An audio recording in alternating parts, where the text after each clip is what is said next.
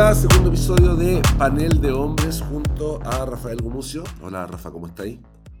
Bien, no hemos encontrado ningún otro hombre, estamos buscando ningún hombre.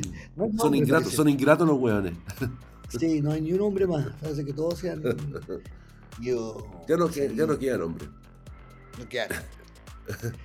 Y yo soy Sergio Fortuño, eh, como les decía, segundo episodio de Panel de Hombre. En la semana, eh, entre otras cosas, estuvo marcada por un, tema que fue profundamente de género durante el año pasado y que ahora salió resumido en un documental de Netflix, que es el caso de Johnny Depp contra Amber Heard. Eh, una cuestión, una relación de pareja. le- estoy súper resfriado por si, por si no se han dado cuenta.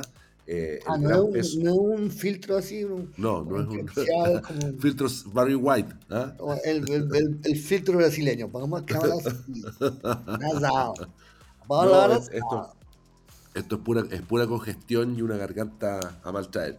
Eh, la, la relación de Johnny Depp y, y Amber Heard, eh, por un lado, no tendría por qué haber terminado como terminó.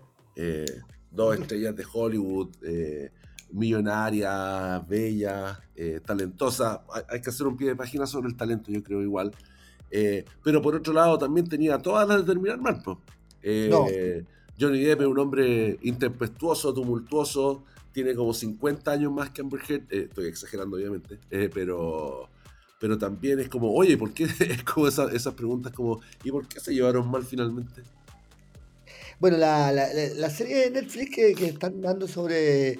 Sobre- eh, primero de- debo decir que la, la serie eh, al principio me pareció muy buena, después me decepcionó porque se centran todo el rato en el impacto en Internet y en las nuevas redes sociales de- del, eh, del caso, cosa que me parece interesante, pero, pero a veces olvidan el caso. Y yo como que seguí el caso cuando el caso sucedió y hay muchos episodios del caso eh, que no están, no están en el caso. La cronología del caso eh, al final vuelve. Está medio enredada, sí. ¿Ah? Por- enredada por- esa cronología en el documental. Claro, a mí me encanta, a mí me encantan la- la- la- la- los juicios y las películas de juicio y todo lo que tenga con juicio me, me, me, me gusta mucho. Entonces, eso fue decepcionante. Y luego sostienen una teoría que yo creo que es bastante difícil de, de sostener, que en el fondo la, la abrumadora simpatía de, de Internet eh, eh, por Johnny Depp, que es indudable, digamos, eh, eh, influyó en en el juicio, en el, en, el, en el caso y que en el fondo eh, eh, intenta sostener, sin decirlo de todo, de que Amber Heard fue víctima de, bueno, del machismo y de, la, y de las redes, sobre todo de las redes.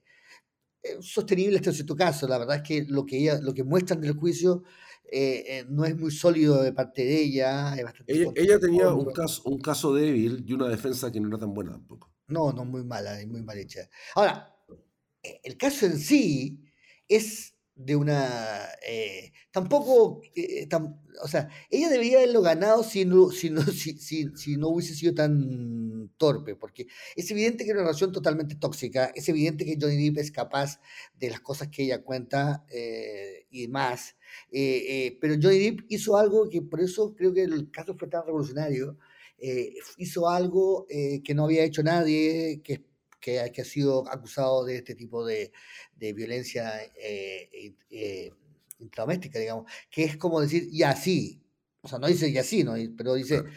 pero necesitamos dos para el tango, o sea, esto no se hace solo, o sea, eh, eh, ya, soy un toxicómano enfermo de la cabeza, eh, violento, eh, pero, pero mm, somos parte de una, de una relación, de una pareja, en que, en que, en que los dos no, excede, no, no excedimos, y claro, em, no lo dice así porque trata de... Pero en el fondo le dices, "Ah, ah, eh, yo te aguanto todo, te podría pagar millones de dólares si, si de, de compensación, pero que tú vengas a hacerte la- una mártir de la, de, y, que, y, y el querer ella escribir un artículo, porque todo esto fue porque escribió un artículo en el Washington... eh, En el eh, Washington Post. eh, un artículo donde ella se, se, se quería como que ella quería subir del estatus en el fondo quería subir y quería entrar al estatus de la víctima de alguien Esto fue, esto fue en pleno Me Too. Claro Eh, entonces entonces, eh, entonces eh, ahí la, la, la Amber Heard eh, hace como el, upgrade de unirse como al escalafón de víctimas del Me en el fondo, con, esa, con esa columna que ella publica en el Washington Post, donde se identifica a sí misma como víctima de eh, violencia por parte de su pareja, digamos, de violencia de género, y eso es lo que Johnny Depp en el fondo no le, no le deja pasar, y, por esas razones que la demanda. Claro, yo, en el fondo lo que no la deja es subir de categoría a la categoría de, de, víctima, entonces como que le dice, eh, en el fondo, eh, viendo uno, uno no tiene duda de que sí lo es, de que sí fue víctima de violencia doméstica y que sí hubo un una, eh, cuestiones que hacía Johnny que no sea, no, que, son absolutamente irreprobables. Pero lo que, ella, lo que dejan claro es que, es que ella armó este caso de alguna forma y que en el fondo, desde muy luego en esa pareja, e, ella eh, acumuló testimonio y sacó fotos de Johnny Depp dormido que son bastante divertidas. Por Johnny Depp era, era, adicto y eso, eso, eso también fue un, un eh, una carta muy ganadora, porque Johnny Depp en vez de decirle dicen usted es adicto a la droga, y en vez de decir soy adicto a la cocaína, al éxtasis, todo eso, dice que es eh, adicto a la, oxi, a la, al oxidone, eh, que es un, un, remedio, no un remedio, sino que es, un, opioide. Un opioide que, que, que, mucha gente es adicta porque te lo dan los doctores, es uno de los problemas de salud más grandes de, de los Estados Unidos, digamos, sí, pues eh, está esa película, hay, un, hay una serie en Netflix ahora que también se estrenó hace poco.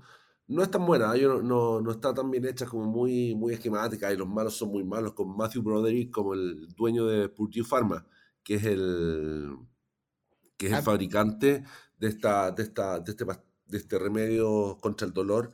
yo, lo, yo, lo he usado. ¿Ah, sí? Sí pero, pero tomándolo en la legal o, lo hay como molido para jalarlo? Ah, ah, me, me, rompí la, la, los brazos. Ah, verdad. Eh, tema legendario que ha recorrido todos los diarios. tema legendario que el mundo entero se enteró. Eh, me, rompí las manos en ese momento legendario y eh, me, me, me, fui al hospital y me, y me llevaron y me, salí del hospital y, y, me dieron una receta, que no era ni siquiera cara, para este remedio. Eh, la caja del remedio dice cuidado, peligro, horror, todo Y después te dicen, si le sobró eh, eh, pastilla, tiene que tirarlo al baño y, y, tirar la cadena, Dos, veces, ¿no? Te dicen, ¿no? Así como, evidentemente cuando te dicen eso, lo primero que hacen es no hacer eso que te dicen. porque si, entonces, en la casa de miles de americanos hay, en la mía también, eh, eh, eh, esta, este, este, remedio, que te, te dice, una pastilla te deja seis horas de tranquilidad, y es así. Te la tomáis, tenéis seis horas en que no sentís nada, nada de nada, y a la hora número seis te duele todo lo que no te dolió las seis anteriores. Entonces, y tenéis que tomarte la otra entonces. Sí. Yo, yo como que ya estaba advertido de los peligros de ese tipo de cosas, eh, y no me tomaba una nomás, me tomaba la de la noche y el resto del, del, día. y con el dolor. Estamos tomando otros calmantes que también funcionan. Sí, pues, este es una, de verdad es un poco un peligro público, porque son realmente un remedio que no deberían darte en la casa, o sea, una tontería, digamos, o, una. Entonces, cuando Johnny Depp dice que él es adicto a este remedio, pucha, sacaba este mundo de glamour en que él estaba tomando éxtasis, MD, bueno, toma. Eh, y le empieza a sacar fotos la Amber de él, que se queda, que lo que le pasa con este remedio que se queda dormido, En, la, en la silla, pues, como un idiota. Entonces, son fotos muy, y como él es un viejo, mucho más viejo que ella, es sacarle fotos de un viejo eh, en una, eh, dormido en una silla. Y, entonces eso, eso ayudó mucho en el caso, ayudó mucho en el caso de que ella citase el caso de, de, de Kate Moss, y Kate Moss habló en el, eh, en el juicio, que a ella nunca le había pasado eh, lo que Amber decía. o sea, Kate, Moss, Kate, Moss, le prestó un ropero a Johnny Depp en ese juicio. Sí, increíble. Y, y, claro, y quedó, y quedó un poco eso que yo creo que que fue un, giro bien importante en, eh, en el Me Too, en el sentido de que de que, de que, de, que en una relación tóxica, de toxicómanos, digamos, y de dos personas eh, que, que, realmente no deberían estar juntos, eh, no, no, no, no, no, es eh, no es como un, santo y una, y una o sea, una santa y un, y un pecador, digamos. Entonces, eh, lo hizo bien, eh, al margen que además que creo que, que, es mucho mejor actor eh, Johnny Depp y hizo una actuación magistral, o sea, realmente lo, es para ganar un Oscar, digamos. En cambio, ella es para ganar el premio Limón, digamos. sí, hay, hay, es que hay, una, hay un diferencial de talento que yo dije al principio que hay que, que, hay que no se puede Claro, pero digamos, Amber Heard, no, va a tener una gran carrera actoral en Hollywood. Eso es aparte del tema de la violencia, ¿cachai? Claro, pero eso, eh, eh, ahí hay un funcionamiento bueno el documental, porque, porque ¿por qué un juicio tenía que ganar a alguien porque es mejor actor, ¿cachai? No, obvio que... Eh, es como eh, claro, y como es un teatro, y como está construido como un teatro, y está construido como un show, eh, eh, Johnny lo, lo, lo, planteó así, sus abogados que eran muy buenos lo plantearon así, y claro, y en el fondo, y ella se dedicó a mirar al jurado a los ojos, a, qué es lo que no hay que hacer, que Cameron Johnny no miró nunca nada de los ojos, estaba así como... a, Amber no la miró nunca, miraba al abogado, ¿Ah? no. A Amber no la miró nunca. Y de hecho, la dice en el estrado, eh, no sé por qué, o sea, él juró no mirarme y no me ha mirado nunca más. Claro, y él estaba como dibujando cosas, muy atento, se ve como un tipo muy, muy, muy, muy loco, pero muy, muy inteligente. Eh, eh, y, claro, entonces lo, que, lo que sí queda muy claro es que esta pareja nunca debió casarse porque realmente tenían, eran como realmente el, el, agua y el aceite, en el sentido que, o sea, que, que eh, eh, se parecían. ¿no? Ah. Eh, es, la, señal, la primera señal de que una pareja no se tiene que casar es que se parecen. En el sentido que habían sufrido historiales de, de, de, de, familias de droga y de violencia y una, una relación, entonces había, tenían una, una fragilidad en que ninguno de los dos podía ayudar mucho al otro, digamos. Es una historia, es una historia bien white trash en el fondo. Totalmente. Eh, la, de ellos dos. O sea, ellos, son como minos, son guapos, lindos. Amber Heard es preciosa, de verdad. O sea, yo ahí igual entiendo, ahí entiendo a Johnny O sea, yo me caso igual. no, no, no, vamos a culpar por eso. pero pero con, un, con, un, con un background de N, N sufrimiento y de familias muy disfuncionales, con, con padres bien desastrosos. ¿Qué podía salir mal? Claro. Bueno, pues salió todo mal. Y claro, porque él ya lo había intentado él, ya tuvo con Kate Moss, que era realmente una persona también, bueno, es una mujer más linda del, universo, pero, también dañadísima, totalmente tóxica, eh, toxicómana, y funcionó. Eh, eh, Ryder también es una mujer muy dañada, con muchos problemas, eh, y también funcionó. Parece que... Vanessa, para, Vanessa Paradis es como más normal, ¿no? Sí, super, mm. sí, ella jugaba un poco a ser más normal, pero era súper normal, sí. Y de hecho, con ella tuvo sus hijos y todo. Mm. Eh, pero estaba. Eh, el, pero documental busca esta idea un poco de, de que las redes sociales lo, lo influyeron todo. Yo creo que sí, por supuesto que es evidente que una, una influencia, pero tengo la impresión que los jurados, que ellos dejan entrever que los jurados en el fondo vieron información y todo, porque juraron, juraron no verla. Eh, y es posible que sí, pero creo que aunque no hubiesen visto nada, aunque no hubiesen visto nada a la red, eh, eh, lo que uno ve en el juicio hace que el jurado es difícil que se inclinase de otra manera, digamos. Eh, sí. Porque es, como, es como una situación... ¿ah? Es como una situación de Eduardo Frei Montalva. Finalmente las pruebas eran débiles y por más que Carmen Frey quiera que se reconozca que su papá fue asesinado, el juicio no daba para ese, para ese dictamen. Digamos. O sea, no, las pruebas se, se caían, eh, la acusación del, del, juez Madrid tampoco era tan, tan bien estructurada, digamos. Entonces, aquí, aquí pasa, pasa algo similar. Es un mundo completamente distinto y no, y no estoy haciendo un paralelo tan estricto entre las dos situaciones. Pero los juicios son así. Pues. Bueno, sí, tiene eso, claro. y, estaba mal planteado y, la verdad es que ella debió haberlo eh, pensado mejor, digamos, eh, cómo, plantear el caso, digamos. Eh, porque además ella saca en medio del juicio una acusación de ser violada con una botella. Sí, eh, sí, sí, sí. Y si tú fuiste violado con una botella, realmente ese es el tema. O sea, no, no, no, no, no veo que, vaya a decir, bueno, fui víctima de violencia. Sí, pero víctima de una cosa que realmente, o sea, sí, eh, o sea, que no, yo no, no, no, digo que, que, no sea cierto, puede ser cierto, pero si es cierto, Johnny Depp debería estar preso y, y, debería... O sea, la, demandante debería ser ella y no, y no, no la Johnny Claro. Sí. Claro.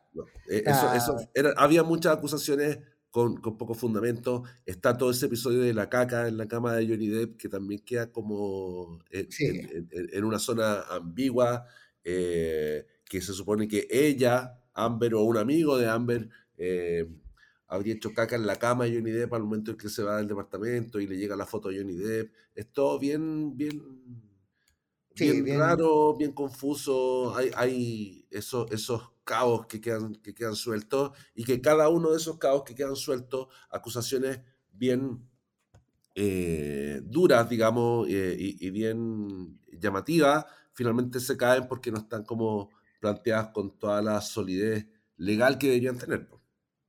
Claro, pero yo creo que eh, eh, el tema es eh, que un poco el MeToo hizo poco, creo, mucho hincapié en eso, en eso y creo que, ahí está su debilidad. Es que, es, que, es que una pareja son dos personas, digamos. y eso no, no, no, no, no, no delegitima, por supuesto, los casos, digamos, y la violencia, sobre todo que hay que jugarla y hay que condenarla, pero quiero decir que, que, claro, porque tú en una pareja de drogadictos, de alcohólicos, eh, eh, los dos toman, digamos. Entonces, claro, es cierto que los hombres tienen un grado de violencia física y una capacidad de violencia física que lo hace, que, hace que sean, eh, que hay que tener leyes especiales para, para, para enmarcar eso, pero pero ese es el tema, o sea, es decir que, eh, pero, pero el tema del maltrato psicológico, emocional, en, eso sí que no, en eso sí que no, no, no somos más eh, igualitarios, digamos, horriblemente igualitarios. sí, eh, yo, tengo la duda de si es un tema de la justicia, por ejemplo, una relación tóxica, que, que, que, que sea como puramente en el trato, digamos, y que no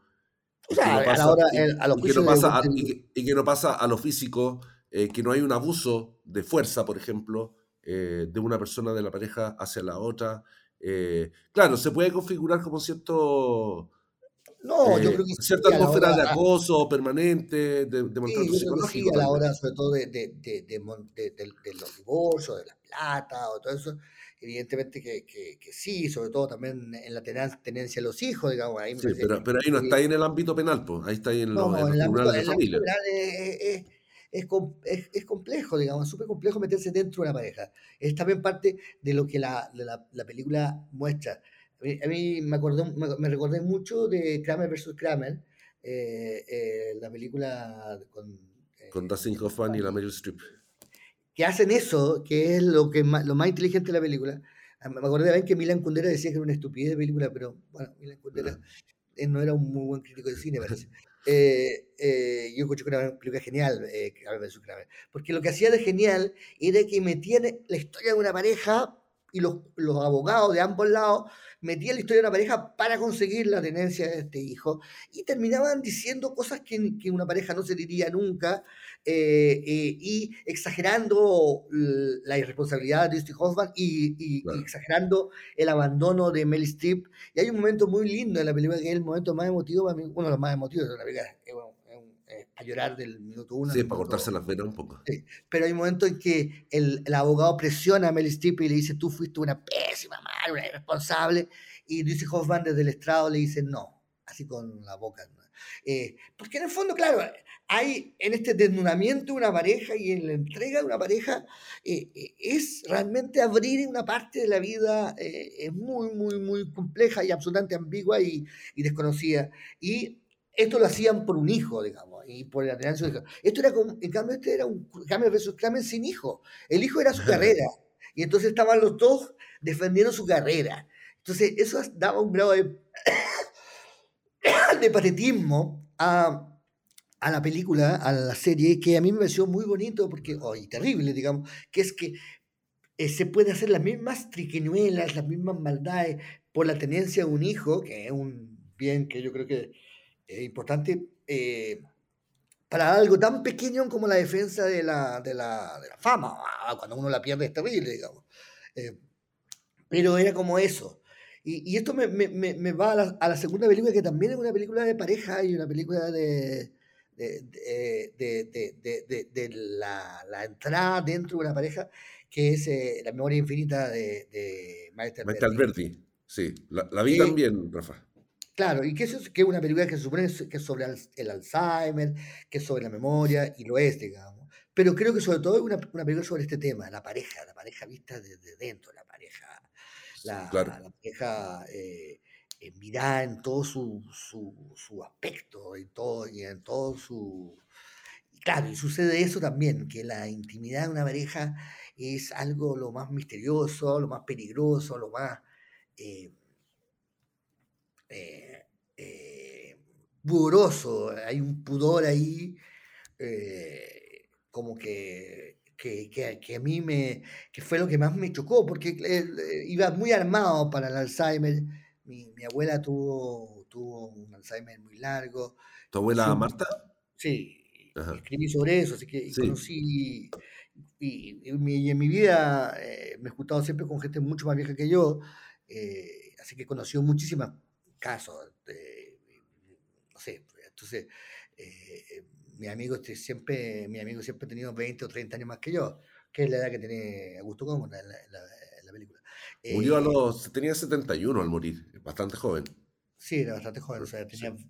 Que o sea, el, el Alzheimer que tuvo se le disparó muy temprano también. Sí, eh, y entonces, pero lo que más me, me, me, me chocó, me, impactó, eh, fue la, la, la, la, pareja, digamos, la, soledad de una pareja, digamos. Y, Que, además, que además parte de, de, la, de la fase de, la, de esa relación marcada por el Alzheimer transcurre en medio de la pandemia. O sea, están solos y están encerrados. E, eso, eso, es bien, bien heavy porque le pone, lo lleva a otro nivel esa cuestión, ¿cachai? La, la, el vínculo entre Paulino Urrutia y Augusto Góngora, que es un vínculo de cuidado y además aislado de todo el mundo. Bueno, eso de la pandemia, algún día va a tener que hacer un juicio, y va a hacer un juicio como el juicio de Nuremberg, a los doctores y a los eh, expertos que realmente hicieron, creo yo, un, un, trabajo muy danino, digamos. Es decir, sí, pero lo estáis jugando, lo estáis jugando con la información de ahora. En, es, en ese momento, tal, sin vacuna, imagínate. No, Sí, pero. O sea, obviamente no había que cerrar tanto, pero eso lo sabemos ahora. No, no, los primeros, los primeros, los primeros tres meses eran perfectamente esperables. Eh, pero yo creo que sí hay un problema grave con, con, nuestra manera de ver la mortalidad, digamos, de ver que la gente, de, de que no, no, no, admitimos el hecho de que, que la gente muera, digamos y, y, lo que pasa con las redes sociales, creo, lo que han destruido todo y una de las cosas que fue la pandemia. Sí, no había información de la pandemia, pero hubo, ha, han habido pandemias desde que el mundo es mundo, digamos, y la política que se siguió esta vez eh, eh, eh, no se había seguido nunca, porque no, es como que, claro, los hospitales iban a estar llenos de muertos y muertos en, en el, en, ¿cómo se llama?, en, el, en, en los hospitales, pero yo como todos los viejitos soy experto en, guerra, en la Segunda Guerra Mundial, entonces, eh, eh, sí, oh, terrible, hay muchos muertos. Claro.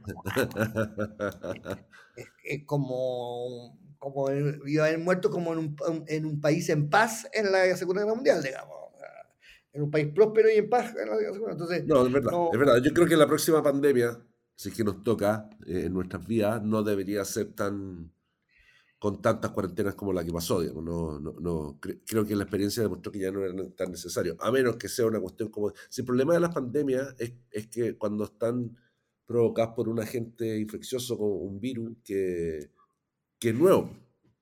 Es que lo que pasa es que eh, esto, esto de que el virus parece ser que, fue un, virus de laboratorio chino, eh, explica muchas las cosas porque sí es cierto que el virus era muy complejo y absolutamente estratégico en su daño, digamos. O sea, eh, era como que te dañaba la, te, volvía el ojo, después te cagaba los pulmones, después te... O sea, era un... Era un no era un bicho... Eh, eh, era un bicho especial. era un bicho militar, digamos. Era un bicho... no, de hecho, era eso, digamos. Era un bicho militar para destruir y que realmente tendría mucho efecto en, en ese sentido, en demoralizar un país. Entonces, eh, sí, pero bueno, la película de la Maite, a mí, yo, yo soy amigo de ella y además soy un gran admirador de su, de su trabajo. Sí, yo pensaba, eh, como, como ella hace documentales sobre gente que está como en esta en una marginalidad que no es material, ¿no? Que, no es, que no es de plata, que no es de ingresos, pero una, una marginalidad que tiene que ver con la indefensión, con la edad, con el deterioro. Pensaba que la, una talla puede ser, no te deseo mal, pero ojalá que Maite Alberti te haga un documental. Bueno, yo he tratado toda la vida que lo haga, pero no, no, Cuando llegue Mike Alberti a, golpear tu puerta con un proyecto bajo el brazo. Eh, sí, ahora, eh, los documentales anteriores, por ejemplo, el, el Agente Topo, tenía una cosa que había un elemento humorístico, un elemento liviano, pero lo que mostraba era eh, terrible, digamos, y, y bastante eh, cruel, mm, eh, en el sentido de que estaba muy, muy bien mostrado. En este, este es mucho más eh, romántico, dulce, más, más, más gentil, aunque tiene un pedazo al medio, que, medio final. Que, claro, que, es, medio, que es medio tétrico, que es como Góngora con sus demonios, digamos, ahí. De, claro, y, claro, la película se prepara, prepara mucho para eso. Creo que quizás demasiado. A mí me gustó. Me, eh, me hubiese ahorrado un par de canciones de. de, o de, Manuel, García, el otro que canta. Manuel García y el otro es Ismael Serrano. Ah, bueno, son, esos los tres son iguales. Ismael eh, Serrano hace un cover de. Ah, sí, qué horror. De Juan Luis Guerra. Sí, que linda la canción, pero sí, el, el, coro para matarlo. Eh, Ismael Serrano no bueno, son todos a, mí, a todo esto, Rafa, Juan Liguerra a mí ha crecido con el tiempo. A mí no me gustaba y ahora lo encuentro que es bacán. Es un bacán, un bacán. Los primeros discos, los discos antes del primer disco famoso. Antes de Bachata Rosa. Sí, sí, sobre todo, ¿sabes, ¿sabes dónde crece mucho Juan Luis Guerra? Es todas las canciones que hizo para otros huevones o que otros huevones grabaron. Tú, la de Luis, Miguel, la de Manuel. La de Luis Miguel es Hasta que me olvides, tremenda. Tremenda, tremenda. Sí. ¿Cachai? Que lo tenían en un cassette, el, lo, tenían montaña de cassette, no sabían quién era Juan Luis Guerra, era Juan Luis Guerra, va. Ay, la, va, la canción buena, después era Juan Luis Guerra, ¿cachai? O sea, un Juan que es capaz de componer una canción para Luis Miguel, sin, siendo Juan Luis Guerra, que no tiene nada que ver con Luis Miguel, y le, y, y le sale la raja, bueno, eh, no, sí, es súper respetable, a mí me, me, super, eh, me gusta. Eh, eh, pero ese disco fue atroz cuando llegó, fue, es lo mismo que, que, que que ¿cómo se llama? Que el, el, lo, los cubanos, eso. ¿Los Buenavista? Sí, son la raja, pero son, son increíbles. Después escuché Pero saturaron, claro. Son increíbles, pero claro, yo ya me, me ponía en Buenavista y me recuerda la casa de Augusto Gonda. claro, Además, eh, eh, sale un personaje encantador en la película, realmente es, es, es eh, ahí estamos como el otro reverso de, de la masculinidad, de la masculinidad tóxica, o sea, es eh, el hombre más tierno eh, que, que, he visto y no solo y no por la enfermedad, no solo por la enfermedad, porque sale en todo en toda su vida siempre eh, ese componente como, como de, de, cercanía con la infancia, de cercanía con la, con la bueno, yo lo conocí. yo también, yo, yo, trabajé con él, ¿sabía? Y, ¿Ah, sí, dónde? En la radio en la radio concierto trabajé con Augusto y también hicimos unos programas para Nueva Imagen. Eh, en, programas que emitió TVN también. O sea, lo hacíamos con la productora Nueva Imagen y lo emitió TVN y hacíamos un programa juntos en la radio concierto. Eh, y el tipo es como aparece en el documental, ¿ah? era, era, como aparece, o sea, era así de, eh, de liviano, de simpático, de cariñoso y de preocupado. Claro, a uno cuando estaba bien, uno, a uno, eso a mí me, me, producía más bien rabia, porque, eh, porque como tan despreocupado, digamos, pero, pero, eh, pero me... Pero después uno valora esa cuestión. ¿Eh? Después uno valora esa cuestión. Es como, claro, porque uno decía, pues este weón lo, lo consigue todo porque es simpático. Pues, es simpático es la raja, weón. No, como, ah, pues, o sea, sí, weón, todos tendríamos que ser matemáticos, todos tendríamos que ser como el, profesor Massa, pesado y, y astrónomo o como Pato Guzmán, que acaba de ganar el premio, el premio Nacional de Artes Visuales. Siempre le falta un antiácido todo el tiempo, se que está siempre como que se acaba de comer una hueá que le está haciendo pésimo al estómago. Sí, pues eh, bueno, Pato Guzmán dijo, Patricio Guzmán dijo cuando le dan el premio llega, llega un poco tarde, pero se agradece igual. Ya. igual encuentro que llega súper tarde porque lleva como como 20 películas haciendo National Geographic eh, con memoria, que son una lata para mi gusto. O sea, La Cordillera de los Sueños, eh, La Novedad del Nácar. Eh, ¿Qué más falta? El salto en laja de la memoria.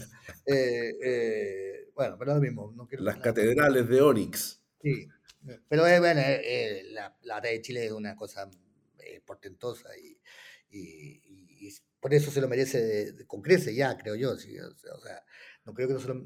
Pero claro, hay, hay gente que se merece el premio y que después se lo demerece porque puta, hace este país imaginario, porque es como para que le quiten el premio. Y luego se lo vuelve a dar después, eh, pero se lo quiten una semana para que...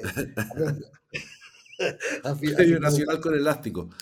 Pero, pero, pero claro, Augusto era lo contrario de Pato Guzmán, fue bastante, muy valiente, hizo, hizo pero también uno, esa valentía que tuvo en la Análisis también era, era una valentía que se basaba esta, no, no, la palabra no, es ingenuidad porque no es ingenuidad, pero una, una cierta como, como cierto candor. transparencia. Mm. ¿Ah? Como cierto candor, me encuentro. Sí, un candor bien valiente y todo. Entonces eso, eso, eso, eso hace que la película sea realmente encantadora. Eh, la Paulina eh, eh, Urrutia es una verdadera santa. divertido que actua, llegaba a, a pantalla actuando de santa y, que lo haya resultado ser, pero es una santa muy... Eh, a revés de, Teresa de los Andes, que es pariente mía, pero que no hizo nada y se murió por, sin hacer nada, eh, y, el que nada hace, nada teme. Eh, ahí está, bueno. lo, que sería, no se hurta. ¿Ah? Lo que sería no se hurta. Claro, la Teresa, la, la, la Paulina merece la santidad porque no, tampoco es que se haga la santa y la, la buena, no, es una cuestión bastante real, digamos, bastante, bastante duro, con, con momentos de impaciencia, con momentos de... de eso está súper lindo. Pero me pasa, y quería enganchar con los otros películas, como eh, con, con Ámbar, que quizá la idea de que la pareja humana, que la pareja de, de hombre y mujer sea el depositario de todos los problemas, de todas las soluciones, de todo. Eh, no sé si es un sistema que, que funcione. Y, y, el gran grito de la película de, es, ¿dónde están mis amigos? Eh, mis amigos, no, no, no, no, digo porque no lo sé si los amigos tuvieron o no. Imagino que sí, porque eh, Augusto tenía un, una relación muy afectiva con su, con, con su mundo, pero quiero decir, eh, eh, eh, y en ese sentido, para hablar de temas de hombre, claro, el, el, hombre es alguien que necesita amigos. O sea, todo el mundo necesita amigos, pero que, que, que necesita todo el tiempo medirse. No sé si... Sí todo tiempo necesitáis medir si las cosas que te pasan son normales o no son normales, si, si hay que comer a las 3 o si hay que comer a las 4, si hay que tomarse 4 picos agua, bueno, 3, claro, eh, eh, depende qué amigo elegís, podéis elegir uno huele que no Pero, pero eh, es la necesidad del de los amigos de la, o de la tribu muy fuerte en la película, y me pareció que eso era eh, algo muy revelador que, que, que, la, que la Maite con su eh, perspicacia supo captar.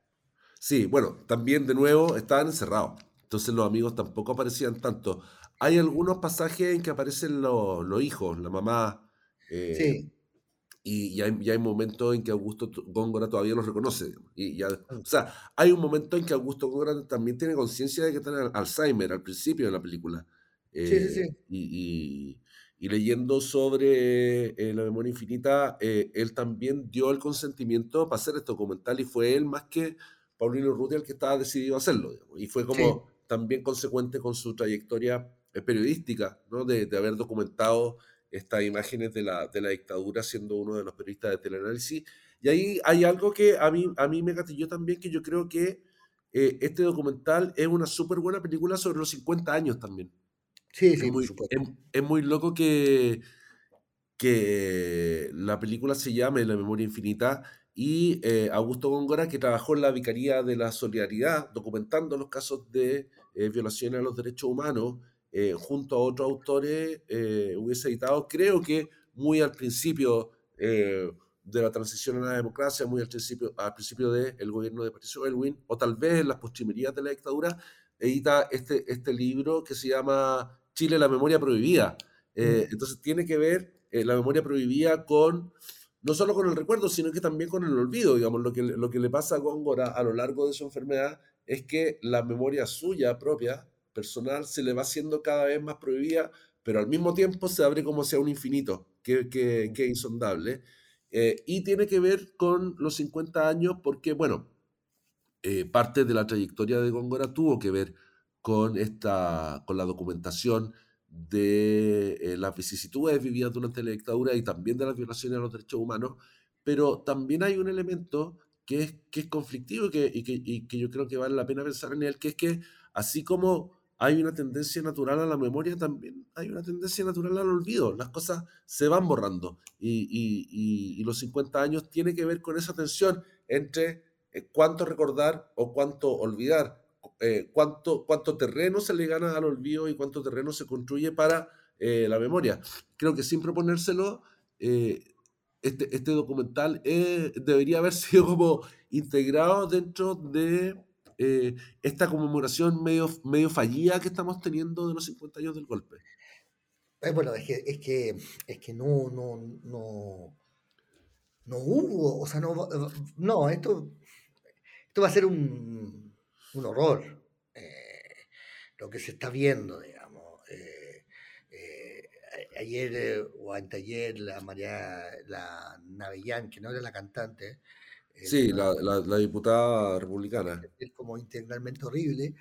Eh, eh, eh, mm, negó la existencia de las torturas. De abusos sexuales en las torturas. claro, entonces estamos en, esa, digamos. Ahora, aquí se, se, arma una cosa que a mí me parece que va a ser terrible, que es como una profecía autocumplida.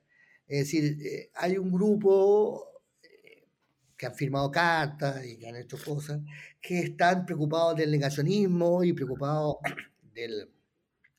Cuando el negacionismo no existía en Chile, digamos. Existía la justificación, existía el aplauso, pero no existía el negacionismo. O sea, negar, eh, como hizo eh, eh negar algo, no, se negaba, simplemente se podía decir, qué bien, ojalá no maten más, pero no se, no se negaba. y hay un grupo que yo identifico, que yo llamaría que encuentro en el centro de la Carmen Gess y la París Serán, digamos, que han estado durante mucho tiempo, hace mucho tiempo antes, eh, eh, obsesionados con el negacionismo y trasladando casos desde, bueno, desde el mundo de los nazis, después el mundo de Trump, de, Bolsonaro, al mundo chileno. Y este grupo ha conseguido exactamente lo contrario de lo, que, lo que han querido conseguir después de todo, que es han construido un enemigo que como a ellos como ellos necesitan en su enorme simpleza y en su eh, enorme incapacidad para entender los matices de la realidad y, su necesidad de, de, crearse un gueto moral en que ellos son los buenos. Entonces, eh, eh, y han destruido la posibilidad, que creo que era por lo demás imposible, pero bueno, la, la, la, utopía de un acuerdo transversal o una conversación transversal que puede llegar a, como ya había llegado ya antes, digamos, eh, desde la UDI más eh, democrática hasta los comunistas más democráticos, digamos. Eh, que era la idea de las causas del golpe son un tema del que podríamos hablar, pero el golpe, y ahí sí hay creo una discusión interesante de de a qué hora, si el golpe el 10 de septiembre o el golpe a la, eh, a la 11 de la mañana. Yo soy eh, partidario de que, el, de que el 10 de septiembre, eh, o sea, y el 9 de septiembre, eh, no hay justificación ninguna para un golpe de Estado, pero también es una discusión compleja, pero que, pero que sí la, la, las torturas, los asesinatos no se pueden negar y no se pueden justificar.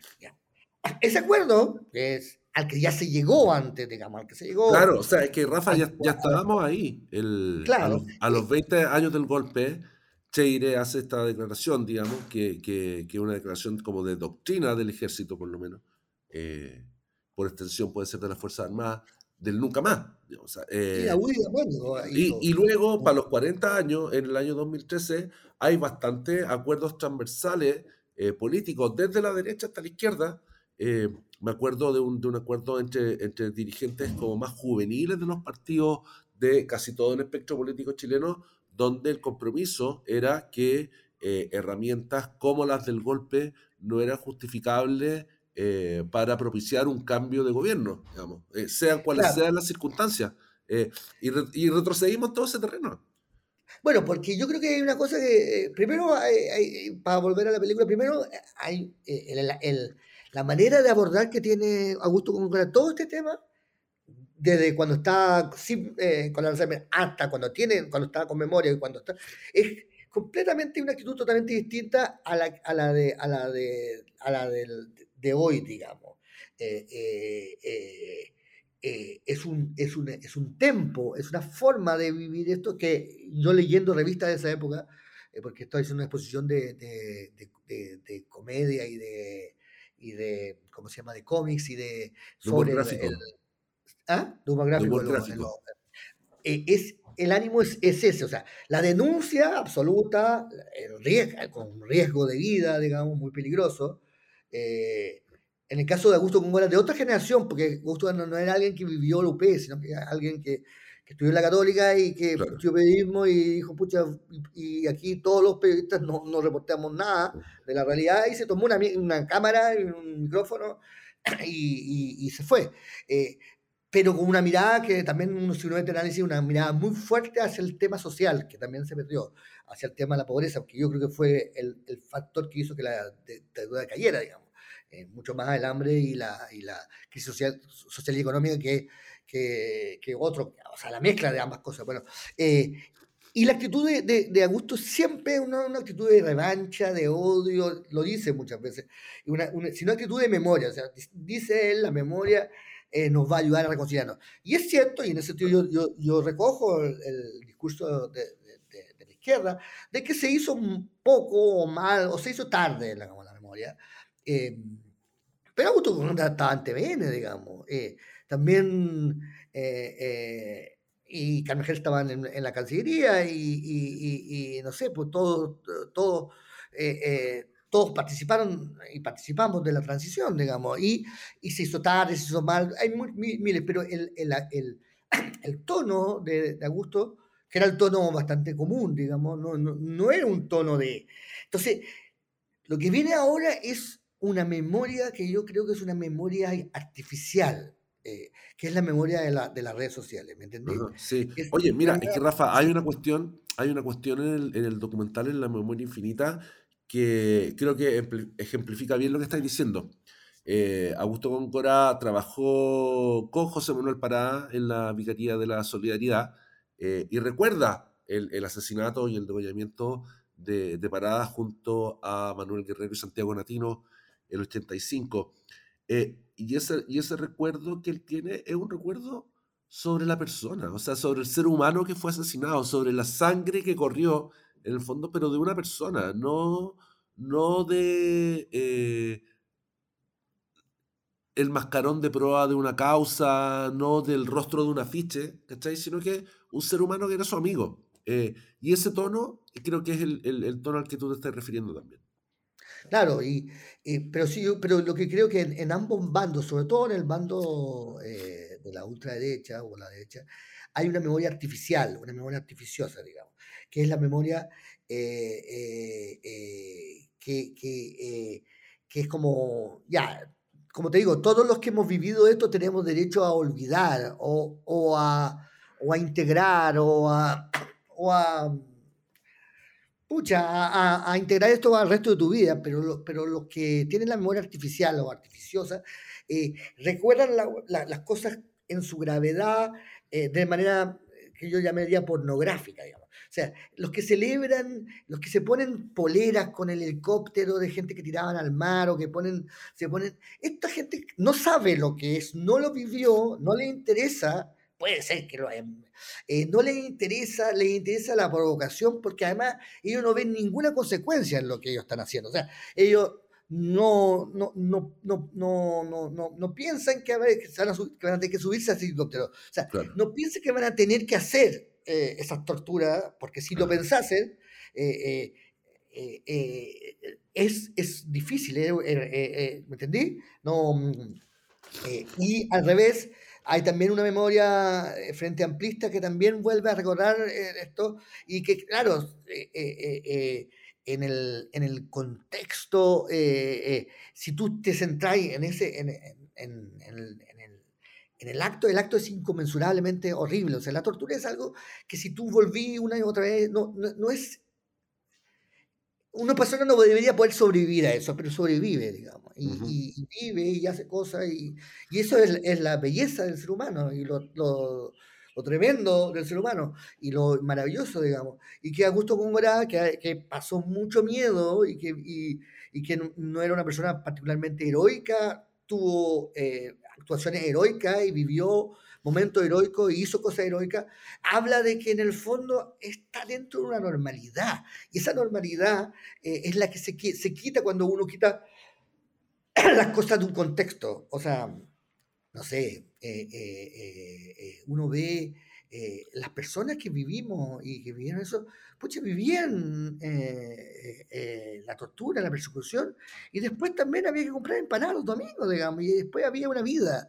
Eh, y, esa, y, esa vida, eh, eso es lo que eh, la, el, el, olvido, a ver, ¿cómo te lo digo? el, lo que el olvido natural procura es integrar las cosas y, y, montar... Y, darle, y darle sentido también. Como que en la construcción del sentido tiene, que haber, tiene que haber una parte de olvido, en el fondo, que no es que no es negacionismo, que no es amnistías, eh, sino que al, reintegrar como ese sufrimiento en la vía que viene después, obviamente que el olvido juega algún papel. Yo creo que de esto habla, eh, ¿cómo se llama este autor? David Riff, ¿no? Que es el hijo de Susan Sontag, que ha escrito harto sobre el tema de eh, el olvido a propósito como de los grandes traumas políticos que han vivido las sociedades. No, y, y voy a agregar algo, una de las preocupaciones que tenía la gente de ese, entonces, eh, bueno, primero la autocrítica hacia la, hacia la unidad popular y hacia los problemas de la izquierda era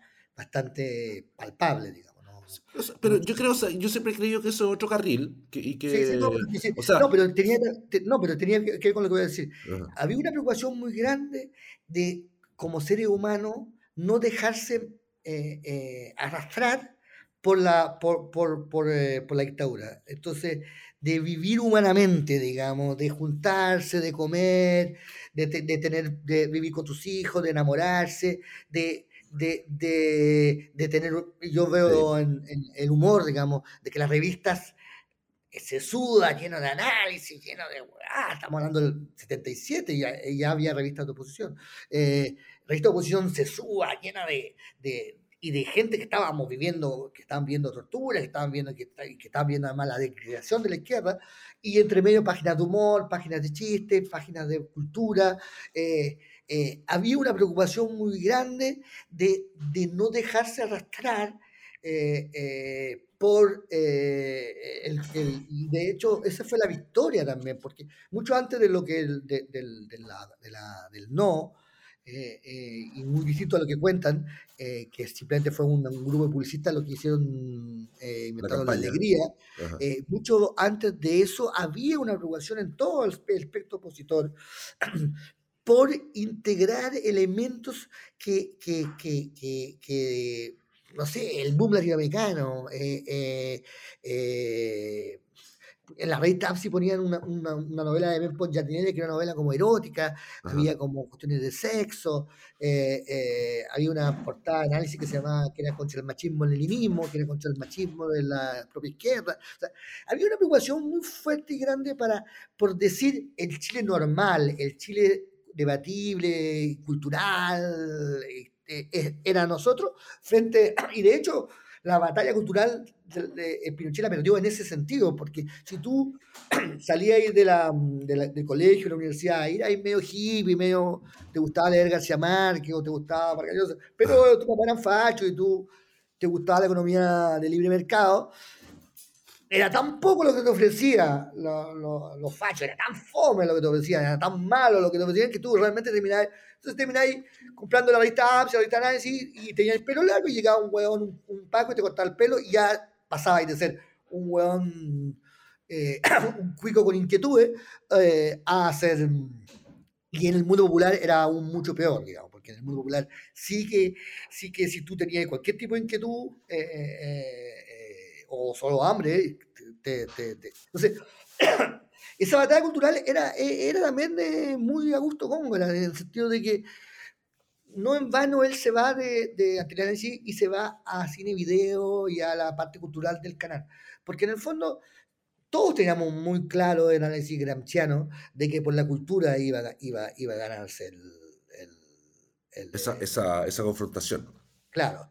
Entonces, todos se fueron a la cultura eh, eh, y, siento que, es ahí donde la cultura de izquierda que se ha ido quedando en, eh, la nostalgia de su superioridad, que era real, o sea, realmente la, la, la, la, cultura en la época de la dictadura, en los años 80, era superior porque tenía ya, tenía a García Márquez, tenía a Vargas Llosa que siendo de derecha, pero en este tipo de cosas era... era o sea, sí, siempre fue demócrata. No, y vino a Chile y entrevistó a Rodrigo Lira y todo. Entonces, eh, tenía eso. Pero la idea de, de entonces, la batalla cultural eh, de la nueva cultura, de la cultura postmoderna, de la cultura de, la está ganando la derecha, la ultraderecha, y con ese recuerdo eh, que es como que el olvido, además que es lindo porque pasa en el Alzheimer y pasa en la película. la gente, el, el, Alzheimer no es, no es gradual, no es ¿cómo se diga? No es, no es, predecible. hay, hay, semanas en que las personas con Alzheimer, eh, y hay cosas que recuerdan y hay cosas que olvidan, digamos.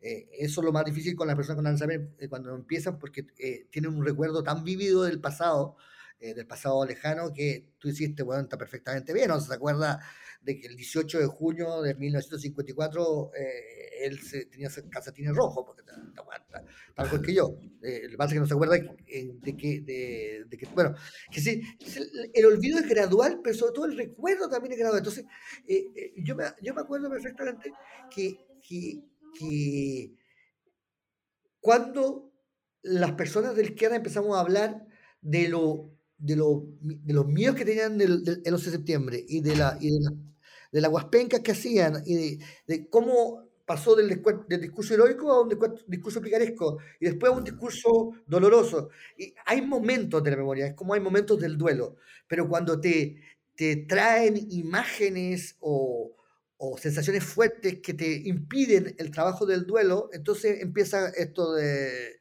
eh, de, de, de, esto. Entonces, claro, si, si, si tú tenés que, si tú tenés que, que volver a, a, a, explicar, entonces ahí la falta de un discurso de acompañamiento y un discurso de sociedad hace que esto, esto va a ser una masacre, porque va a ser la pornografía de la, de la, de la derecha, la, la, provocación permanente, respondida por una, una masturbación moral o una una, indignación, y, y, en el fondo no va a haber este trabajo que ya existió, digamos, de, de, de memoria, de, de memoria eh, emotiva, digamos, de memoria emocional. Más, más, orgánica también, eh, y no, no entregada como completamente a, a, los emblemas, a las causas, a, a, los como pendones de batalla, digamos, en el fondo, que es como a lo que volvimos después de, habíamos dicho rato atrás, que hace 10 años esto no era así. O sea, hace 10 años el presidente de derecha estaba hablando de cómplices, de cómplices pasivos y, Y, hoy día yo creo que hemos retrocedido harto terreno ahí. Y no, sí, además yo creo que también lo que tocaba en el guion de la película eh, era eh, a los 50 años hablar de la UP. Y, y, si el gobierno, y si el gobierno hubiese sido exitoso, digamos, como se esperaba, si hubiésemos tenido un gobierno de izquierda medianamente exitoso, o pucha, eh, no estoy diciendo exitoso, pero... Funcional.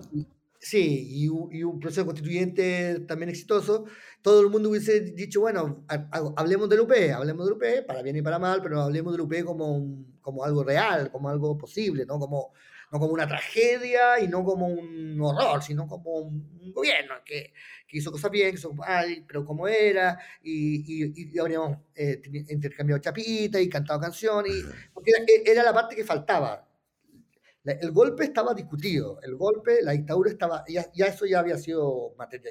Y, los, que los que estaban fuera del pacto, bueno, son los loquitos de siempre que no, no, se, les puede, no se les puede esperar nada. Eso estaba discutido, todo eso ya había un acuerdo total sobre eso. Eh, lo que no había un acuerdo era sobre, sobre UP, no se había discutido ese tema. O sea, Ahora, eh, pero ¿para qué queréis un acuerdo también sobre OP? O sea, esforzarse a llegar a un proceso ahí es como.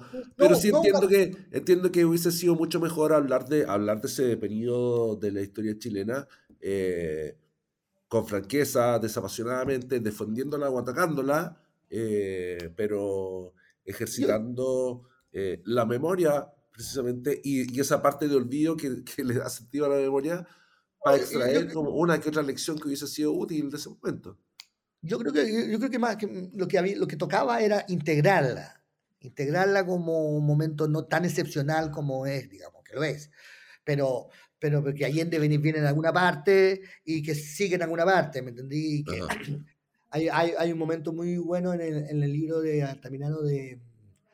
De la Patricia Pulitzer. No, ese, ese, ese, libro es genial y muy bueno, y, pero el que no me gusta tanto, que es el de Salazar, hay un momento donde, donde Altamirano explica de dónde viene el Partido Socialista y dónde viene, y cómo viene mucho, él viene del ibanismo, y cómo iba. Entonces, integrar a Allende con Ibáñez, bueno, Allende siempre fue muy enemigo de Ibáñez, pero bueno, eh, integrarlo con, con Frey, eh, ese debate histórico, intelectual, que, que, que, que, de alguna forma el libro de Mansú. Eh, de Mansui. Eh, Mansui, sí. prepara, ese era lo que venía. Sí, pero, razón, sí pero y era una, una versión, era un debate súper bueno y un debate que se podía incluso haber hecho de manera frívolamente entretenida, eh, como yo, yo, yo, yo, como soy, yo me preparé, me dejé el bigote por eso, ¿cachai? Eh, eh, comprarse canciones, después puta, mirar lo que no funcionó, lo que funcionó, pero como el gobierno, como la convención, el estallido primero, pero la convención y, lo, y, y el mal gobierno Boric, eh, eh, hizo retrotraer lo peor de UP, lo, lo, más temible de UP, entonces, y lo más débil de UP, eh, en vez de lo mejor, ese debate no, se puede dar, porque o sea, es el peor momento para hablar de UP hoy. Digamos, hoy si habláis del UP, lo que vaya a conseguir es una visión cegadamente negativa y, y, de otra parte nostálgica, digamos. Claro. Eh, pero no vaya a poder tener una, evolución, por ejemplo, cosas como que, que la UP eh, eh, consiguió la mayoría de sus objetivos primarios. O sea, nacionalizó el cobre, terminó la reforma agraria, hizo... Y son, cosas que, que, después ni siquiera, que después eh, eh, Pinochet no, no, no, retrocedió del todo, algunas sí, pero otras. Entonces, una discusión que podría ser una discusión más bien del metro, ¿cachai? Del metro de Santiago, que, empezó con Frey, siguió con Allende, siguió con Pinochet y después ha seguido, ¿cachai? Como una discusión sobre la, la, la, modernidad chilena, porque Allende es parte de la modernidad chilena y es parte de cómo lo es eh, Frey y Pinochet, digamos, y Alessandro, o sea, desde Alessandri hasta hasta, hasta Pinochet hay un movimiento de modernización contradictorio, digamos, y complejo y, llena de... Eh, pero esa discusión era, eh, esa discusión que era, era eh, a mí me parece que era, que era pendiente, que era un, y, que, y que hay intelectuales y hay como masa crítica para hacerla, pero, pero, pero el desastre convencional arrasó esa posibilidad. Era un poco el momento, ¿Ah? Era un poco el momento para desenterrar a Mario Góngora, digamos, ¿cachai? Y, Exacto, Mario Góngora. Y, en Chile, donde, donde él habla de, de, esta cuestión que es como moderna, como decís tú, de estos como proyectos eh, autoexcluyentes, ¿no? El de la derecha, el del centro y de la izquierda, y que se da en esas... Y, y luego el de la el de la dictadura, digamos, Góngora también es Mario, no, Góngora Augusto, sino que Mario, que es tío de Augusto Góngora. ¿Es tío? Eh, sí. Eh, eh, no sé si en primer grado, ¿ah? pero sí eran tíos y se topaban en la católica. Esto eran, esto eran recuerdos de, del, mismo, del mismo Augusto Góngora. claro, Mario Góngora también deplora lo que pasa en la dictadura. Es, muy enemigo de, de, la, de la revolución neoliberal, por ejemplo.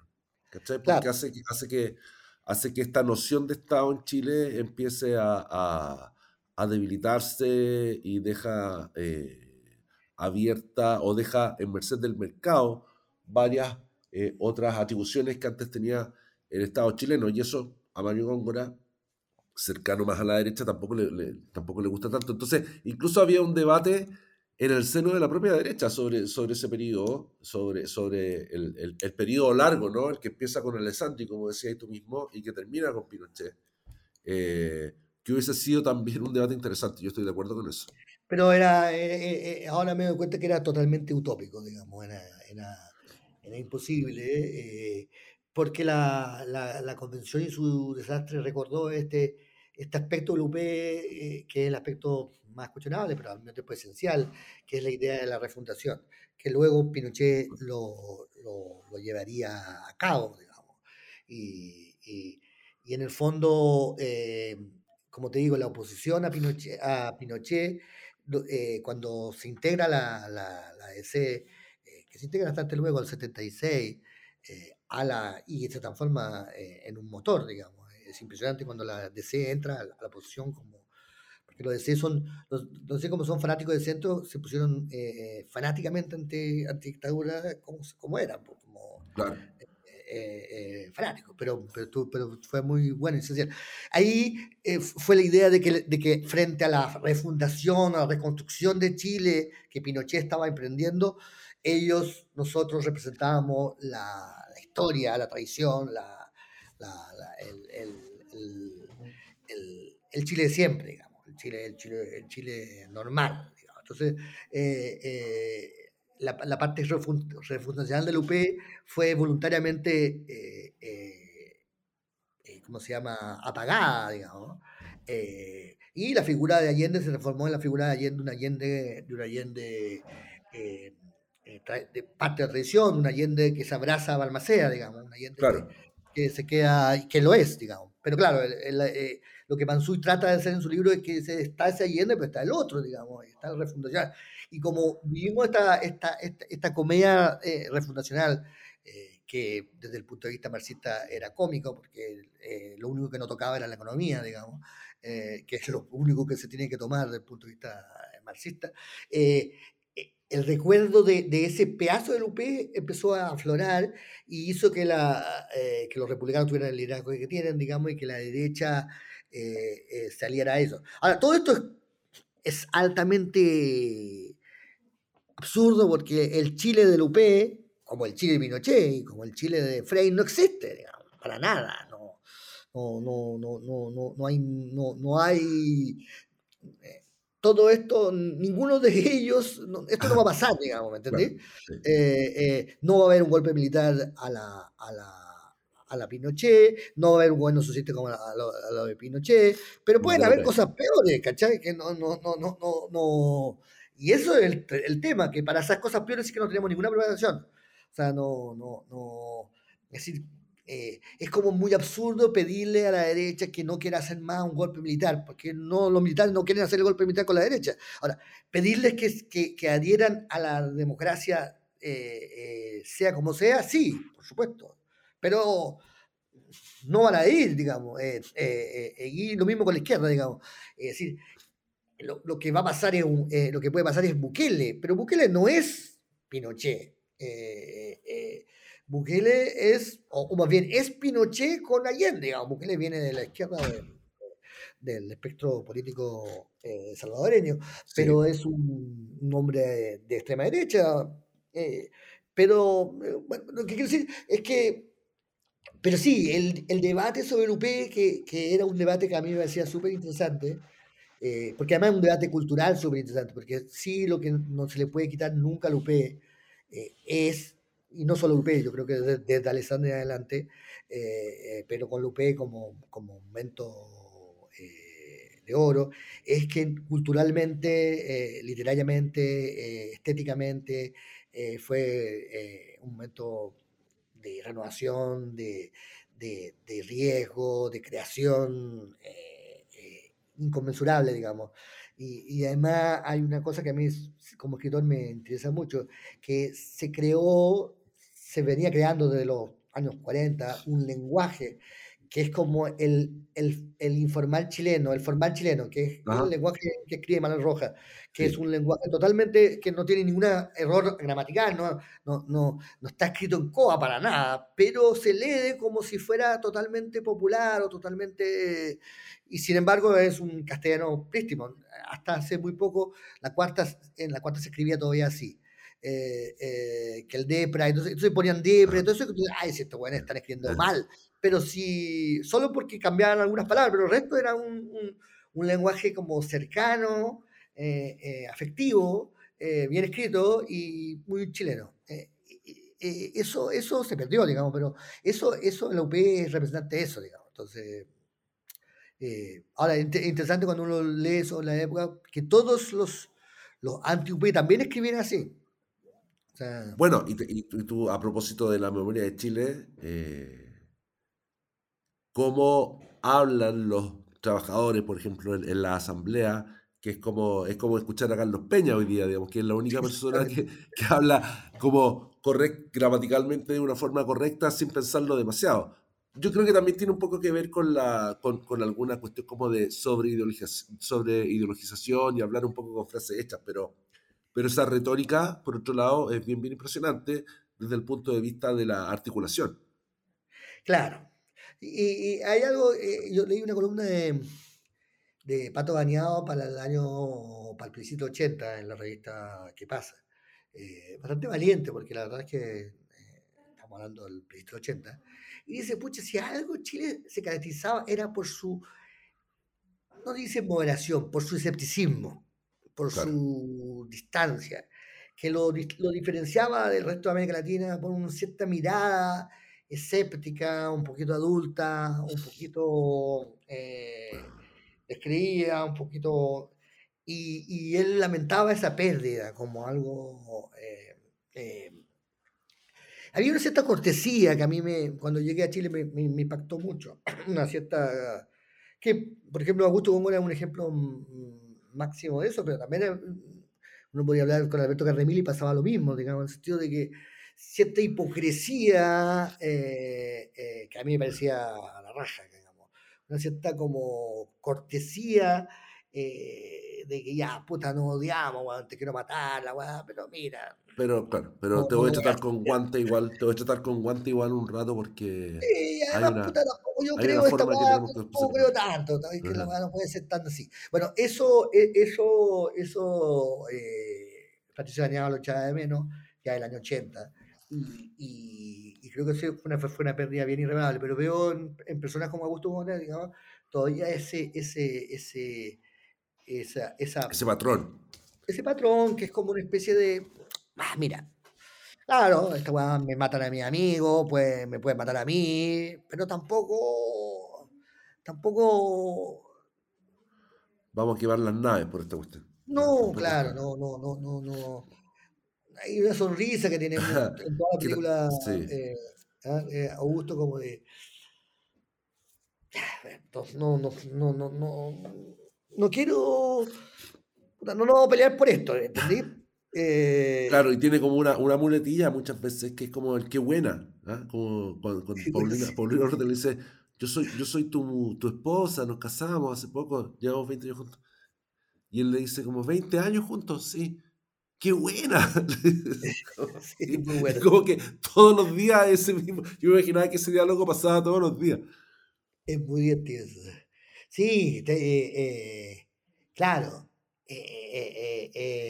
hasta que por supuesto aparece la, la tragedia y es muy divertido, bueno, no quiero spoiler más, pero aparece con los libros, que los libros son el desencadenante de una... De una, crisis, sí, sí. Y son los libros como objetos, pues no como el contenido. Sí, sí, como un libro. pero sí, es muy... Sí, pero creo que eh, eh, eh, yo echo de menos esa, esa simpatía. voy a sonar como un viejo culeado, pero, pero que, que, es más que simpatía, es que como también una comprensión. Bueno, hay un momento en que... Es como, es, como, es como diálogos de Raúl Ruiz también, de algunas de sus películas. Raúl Ruiz, y, te gusta de la vida, le dice, ¿te gustaría vivir más? No sé eh, sí, porque me gustan las cosas que pasan, que van pasando, que, suceden. Eh, los amigos, eh, insiste nuevo los amigos, eh, las cosas que van pasando, bien, mal. Hay un momento también cuando él habla con la hija, le dice, ¿y de qué vamos a hablar? Le dice, de, cosas que pasaron, que no pasaron, como él. a este momento le, le da lo mismo, le, le contaba, pero, pero le decía, hablemos como de cosas que pasan, que no pasan, hablemos de huevadas, digamos. Eh, eh, en resumen, eh, hablemos nomás. Claro, y eso es la vida, y eso consiste la vida, la vida no consiste mucho más que en eso. Y es la raja que sea así, y eso me, me, me, gustó mucho de su visión de la vida, es como las cosas que van pasando, no sé, hoy. y eso incluye también revoluciones y dictaduras, digamos. son cosas que van pasando y que, eso incluye, voy a apechugar de la manera en que apechugaba, que otra parte que me gusta del documental, que apechugaba como eh, Augusto Góngora y el equipo de teleanálisis y la picanía de la, de la solidaridad, digamos que esa forma de apechugarse en aspavientos, ¿no? Sí. esto, esto es lo que hay que hacer, ¿no? hay que documentar a la gente que están deteniendo, torturando, hay que ir a las poblaciones porque es una realidad que está pasando. Eh, y ahí como que la prestancia de Góngora, con, que, que, que, tiene como este pelo ya, es joven, digamos, pelo negro, bien, bien, bien copioso, bigote grueso, digamos, y con, con calma, con sencillez, está en una pobla donde está quedando la caga. Claro, totalmente. Bueno, también hay que decir que, que, que, que los que hacían eso, los que eran, eran los guapos. Claro, no, es verdad. O sea, la compensación es que, es que del otro lado había puro buenos feos, digamos. Y, y, las mujeres guapas preferían a los góngoras que a... Bueno, sí. pero, pero eso, eso... Sí, pero que Desde el principio de los tiempos, por Rafael. Y, sí, y, hay es, y esa preocupación de, de, de, del análisis de lo que va pasando en las poblaciones es súper... Eh, es súper es súper es súper eh, interesante, pero también hay que pensar que que entre la también eh, trabajaba Cristian Galás, que era el, director de, los, los, prisioneros. De, los prisioneros, y era como eh, ese, esa apertura, digamos, que es súper... Eh, que, y que no fue fácil de conseguir, porque al principio habían muchos grupos dentro de la izquierda muy dogmáticos y que y que, y que encontraban que los prisioneros eran, eh, tocaban música gringa, digamos, y eran gringos. Eh, eh, y que fue un debate, digamos, un debate súper importante y súper interesante de qué, de qué filmar y qué no filmar y qué, y qué mostrar. Y yo creo que Góngora, debido a su, primero a, su juventud, después a que era de la católica, o sea, de alguna forma estaba más abierto, digamos, a, a, otro, a otros fenómenos, digamos, a otras cosas. Pero sí, pero quiero decir que me, me voy, a, voy a procurar ser más simpático, porque, veo que, que, los que son simpáticos tienen mejores... Eh, no digan que tienen mejor vejez, pues, porque, porque no es el caso tampoco. No, porque ser antipático, ¿cachai? Sí, después nadie te va a recordar con ese cariño. Sí, y también quiero, eh, y también pensé en mi muerte, porque uno dice eso, que también quiero estar rodeado de amigos, no quiero, no quiero, no quiero, no quiero que me quieran tanto, ¿cachai? Eh, ¿Cómo? ¿Quería estar rodeado y que no te quieran tanto? Explícate, explícate para, cerrar el episodio de hoy. No quiero que una pareja me quiera tanto, no quiero. Ah, ya. Eh, Queréis como distribuir, diversificarlo, el cariño, como una cartera de inversiones. quiero como que más, no sé, eh, la, la pareja mono, monogámica, eh, hasta la muerte es algo que, que, me cuesta como eh, como verlo como algo paradisíaco. yo sé que eso va a ser todo lo contrario de todo. todo el mundo va a pensar lo contrario y va a ver la película y va a decir qué lindo una pareja que se, que se ama hasta la muerte y qué lindo como ella, eh, y es súper lindo, eh, sacrifica su, su vida o, da mucho de su vida para... Pero no, no quiero, no quiero. No, no. Bueno, tú, has tenido, yo, tú, nunca has tenido esa conversación de cuando me tenga que cambiar, que cambiar los pañales, aplíquenme eutanasia, digamos. Sí, sí. Pero es, otra, es otra cuestión. Eh, eh, bueno, a mí que me, que me, que me, que me, que me, me pongan los, los pañales las gatitas de porcel.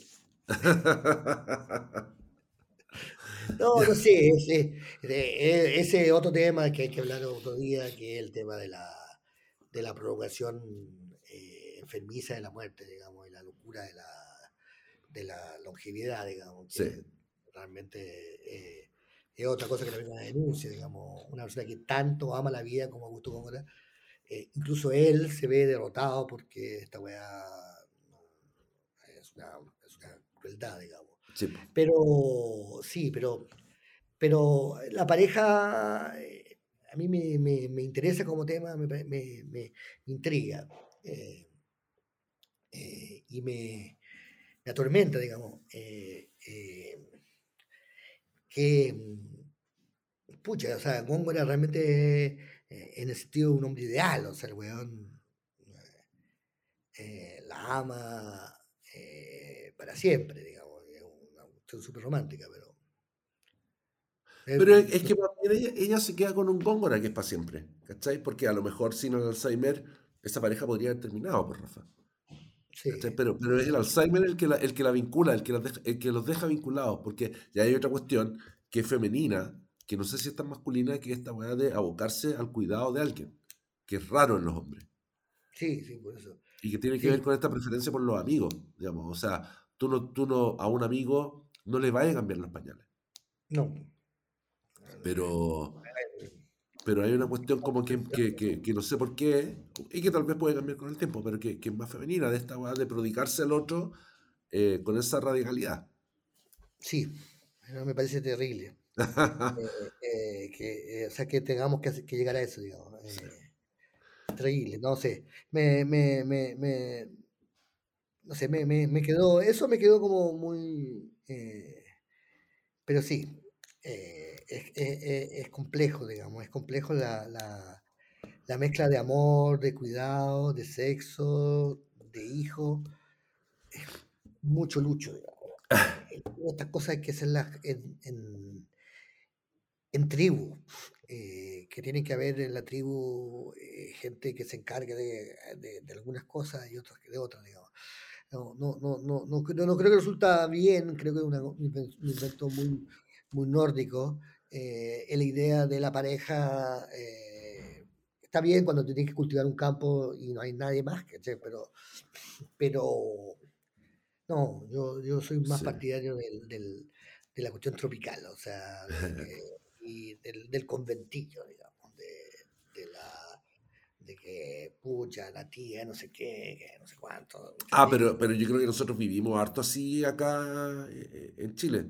Yo insisto, esta cuestión fue una pareja que se vio aislada por la pandemia y que mm. igual eh, finalmente, eh, claro, pasa un poco hoy día con las parejas modernas, ¿no? Como eh, ella sin hijo, él con hijo, y finalmente todo lo que tení, llegáis como, hoy día llegáis muy solo al final de la vida, y en esa soledad solo hay una persona al lado tuyo. Pero por otro lado también tenemos esta, esta, esta cuestión como cuando las las parejas fracasan y, y, uno de los dos vuelve a vivir con la mamá y los abuelos están siempre presentes yendo a buscar a los cabros chicos al colegio y se quedan en la casa de los abuelos. También tenemos esta cuestión como media de la, de la familia extendida chilena que sigue estando presente. Yo, yo, yo lo encuentro que hay que, que hay que darle mucho a eso porque creo que eso es la, la salvación de nuestra, de nuestra... Lo otro es demasiado, digamos. Eh, eh, eh, eh, que es muy duro. O sea, ella es un, es un portento, o sea, la, la, Paulina, lo, pero ¿se le puede pedir a alguien tanto heroísmo? Ese es mi, mi, No, yo creo que nadie está obligado. Pero, pero puede ser bonito cuando pasa. Sí, sí, por supuesto, no. hermoso, pero. o sea, pero no podéis criticar a nadie por no ser así. No, por supuesto. porque nadie está obligado. Ah, una mujer joven como la, como la Paulina, guapa, eh, se, se pololea con un señor mayor y empieza a pasar eso. Si ella le hubiese dicho, ¿sabes qué? No, no puedo. Eh, puta, me parece absolutamente eh, atendible. Comprensible. Comprensible. Ella, lo, ella lo hace porque tiene un. porque. porque. Eh, hay porque es una santa. No, yo creo que también hay un punto de, de, de, de, excentricidad, de, de artista, digamos. Es una artista también, una, actriz espectacular. Y si yo creo que si no fuera, si no fuera artista, eh, había una curiosidad también artística, no estoy haciéndolo como una, una, crítica. Había una curiosidad artística, había un, había un trabajo. De repente él le dice, si venimos trabajando juntos hace. Había un trabajo también ahí. Eh, no, no, no era, había una obra, decís tú. Claro, yo creo que había una, un descubrimiento. que eh, Yo creo que, que, eso me la. Me la me la no, no me la justifica, sino que me la, me la hace comprender mejor. Digamos. Había una ella quería vivir una experiencia y, los artistas siempre estamos eh, buscando. había una historia y, que la Maite supo recoger mejor que nadie, una historia vital, una historia, una travesía emocional que, que, un artista no puede negarse a, a tener. Pero pedir eso como algo rutinario, como algo normal, como un poco lo pide la pareja monogámica americana, eh, no sé si se le puede pedir a nadie. Bueno, Rafa, quedemos acá. Este, con, esta, con esta nota de optimismo sobre, sobre la pareja y las relaciones monógamas. No, yo a mí, yo, yo, yo he tenido muchas y, soy muy feliz en ellas, pero... Sí, es que es la monogamia sucesiva lo que, lo que marca como un poco nuestro tiempo, ¿no? No es la poligamia, porque eso también es un infierno. Sí. O sea, físicamente... Sí. Es muy duro. ya, nos encontramos en el próximo episodio. Gracias a toda la gente que nos ha escuchado, que nos está escuchando. Tenemos. En el próximo capítulo eh, te propongo que leamos algunos de los mensajes que nos, que nos han llegado a reconocer a la gente. ¿Ha llegado? Sí, claro. y hablan muy bien de ti, Rafael. Eres la, estrella de este podcast. Sobre todo hoy día que yo estaba muy resfriado. Todo día como siempre. vale, ya. Un abrazo, nos vemos en el próximo. Que estés bien. Chao.